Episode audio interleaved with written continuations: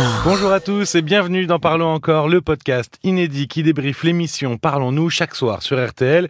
Et pour ce faire, ben, on prend les mêmes et on recommence. Je suis Paul Delair et avec moi, Caroline Dublanche. Bonsoir Caroline. Bonsoir Paul. Alors avec Jacqueline, on avait presque touché du doigt la problématique euh, de Karine qui a appelé le 09 69 39 10 11 un peu plus tard. Karine doit euh, recevoir ses beaux-parents pendant quatre jours et, et c'est au-dessus de ses forces pour elle. Elle supporte pas qu'ils viennent.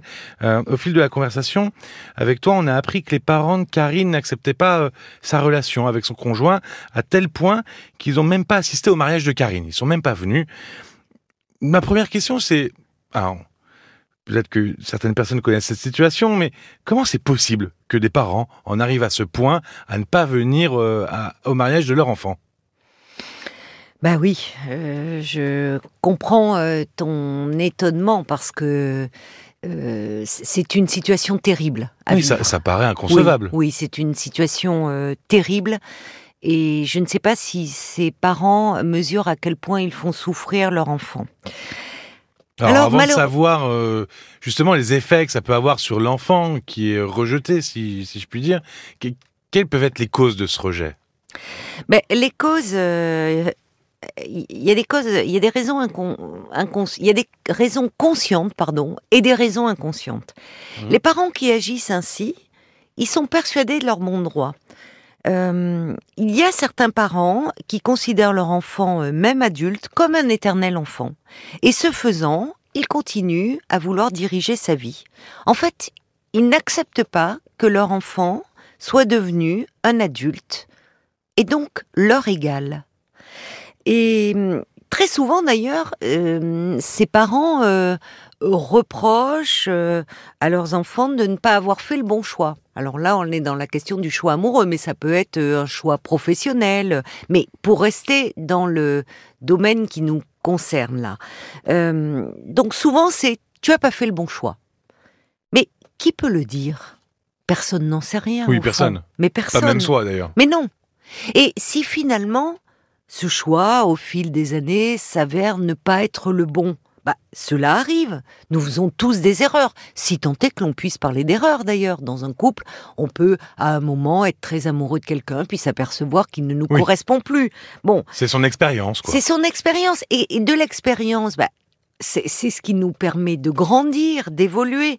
Et d'autant mieux si on a eu des parents qui restent présents à nos côtés, qui nous accompagnent, même s'ils sont pas totalement en accord avec nos choix. Donc ça, c'était pour les raisons conscientes, mais il y a Oui. aussi des raisons inconscientes, j'imagine. Oui. Euh, il y a des raisons inconscientes qui motivent une telle attitude de, de la part des parents.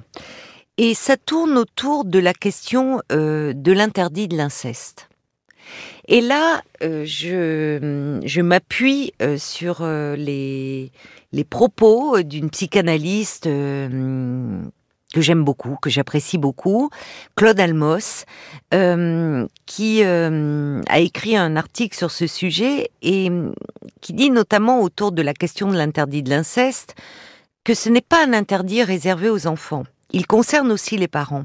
Parce que cet interdit interdit aux enfants d'épouser leur père ou leur mère, mais il signifie dans le même temps aux parents que leurs enfants doivent aller vivre leur sexualité ailleurs, en dehors de la famille, et sans avoir de compte à leur rendre. Oui, finalement, c'est réciproque. Quand on dit à un enfant, tu ne te maries pas avec tes parents, Mais on parle ça toujours de la réciprocité. Eh oui, mais on parle toujours de l'interdit concernant les enfants.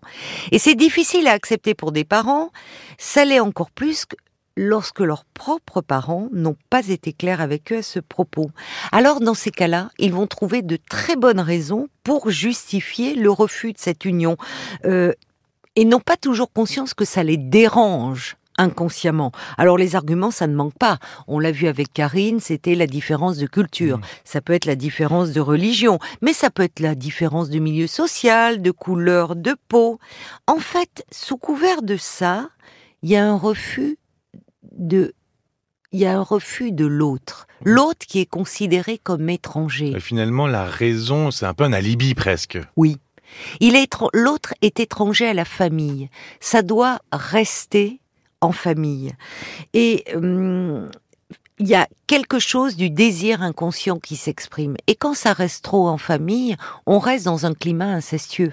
finalement. Mais ça, les parents n'ont bien souvent pas conscience euh, de cela. Alors, on en parlait juste avant, les, conséquences sur les enfants sont terribles. Oui. Euh, ben, lesquelles sont-elles? Ben, C'est toujours un choix qui est très injuste et forcément très douloureux d'avoir euh, à choisir entre entre ses parents, enfin au seuil de sa vie adulte, d'avoir à choisir finalement entre ses parents, sa famille et la vie euh, que l'on souhaite avoir.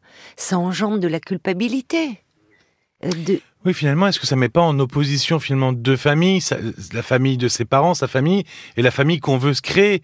Normalement, c'est plutôt une, une, transmission, un prolongement. Mais oui. Et finalement, ça se met en opposition, non? Mais oui, bien sûr. Et euh, justement, les, ils peuvent perdre confiance en eux, dans, leur, euh, dans, les, dans les choix qu'ils font, dans leur projet de vie. Et, et même, ils peuvent se sentir incapables de devenir parents à leur tour. Tu parlais de transmission. Mmh. Parce que ça veut dire que s'ils vont au bout de ce projet, Hein, donc d'être en opposition avec leur famille d'origine, avec leurs parents, et qu'ils deviennent à leur tour parents, eh bien, euh, les enfants à naître sont d'emblée marqués par ces querelles. Ils arrivent dans une famille, finalement, qu'ils ne vont pas connaître, dont ils vont être rejetés alors qu'ils n'en sont absolument pas euh, responsables. Et là aussi, Claude Almos, à ce sujet, fait une référence euh, au, jugement de, Salomon que l'on retrouve dans la Bible, où elle dit que dans ce jugement, la vraie mère, puisque deux mères se disputent un enfant et que finalement Salomon en arrive à dire, eh bien, on va couper l'enfant en deux. Comme ça, chacun, chacun aura sa part. Voilà. Et la vraie mère, évidemment, dit non. Que mon enfant puisse vivre loin de moi, si c'est le prix à payer, mais qu'il vive. Eh bien, ce jugement, ça vaut aussi pour les pères. Et ça mériterait d'y réfléchir, c'est-à-dire accepter que son enfant fasse des choix différents de que ceux qu'on avait prévus pour lui, mais le laisser vivre sa vie et peut-être un peu s'éloigner, prendre d'autres, accepter d'autres valeurs. Ça reste son enfant. Exactement. Même s'il fait pas les choix que nous, on aurait voulu. Les conséquences, on, les connaît dorénavant, mais, mais quels conseils on pourrait donner à l'enfant rejeté? Parce que c'est vraiment, oui, c'est du rejet, hein, c'est ce qu'on dit depuis tout à l'heure, mais qui voit ses parents totalement verrouillés sur le sujet. Mmh. Qu'est-ce qu'on peut lui conseiller? De ne pas céder, surtout.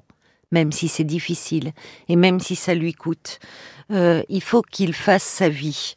D'essayer, euh, si c'est possible, de dialoguer avec ses parents oui, toujours laisser une petite ah porte ouverte. Toujours. Oui, essayer de maintenir un lien.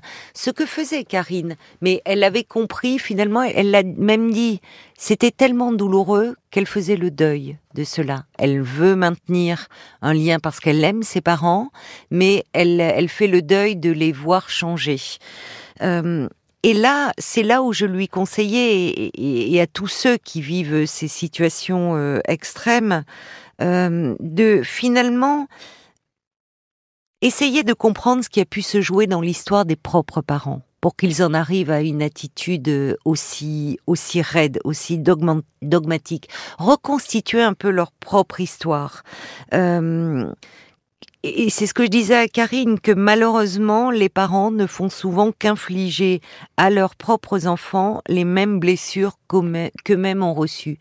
Peut-être que non plus, on ne les a pas laissés vivre leur vie et qu'il y a quelque chose, Karine nous parlait de tradition, mmh. qui se perpétue et qui peut être à l'origine de bien des chagrins et de bien des malheurs. Mais quand même, ne pas céder.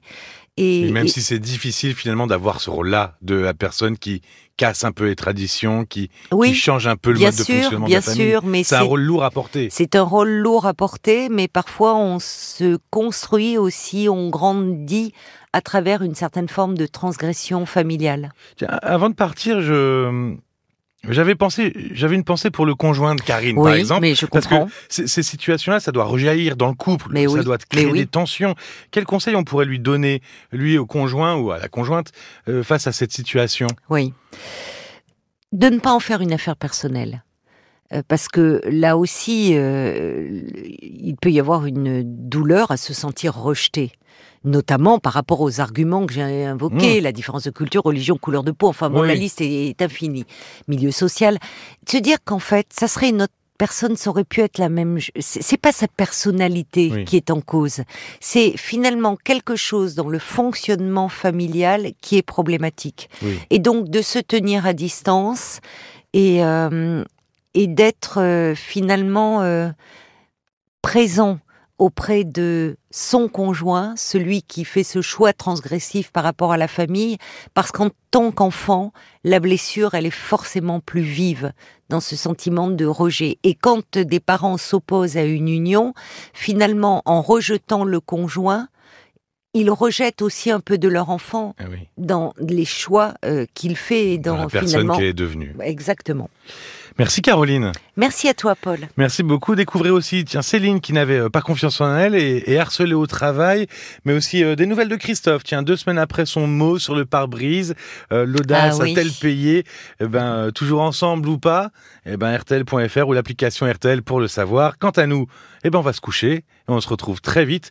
Merci de votre écoute et à bientôt. À bientôt. Parlons encore. Le podcast.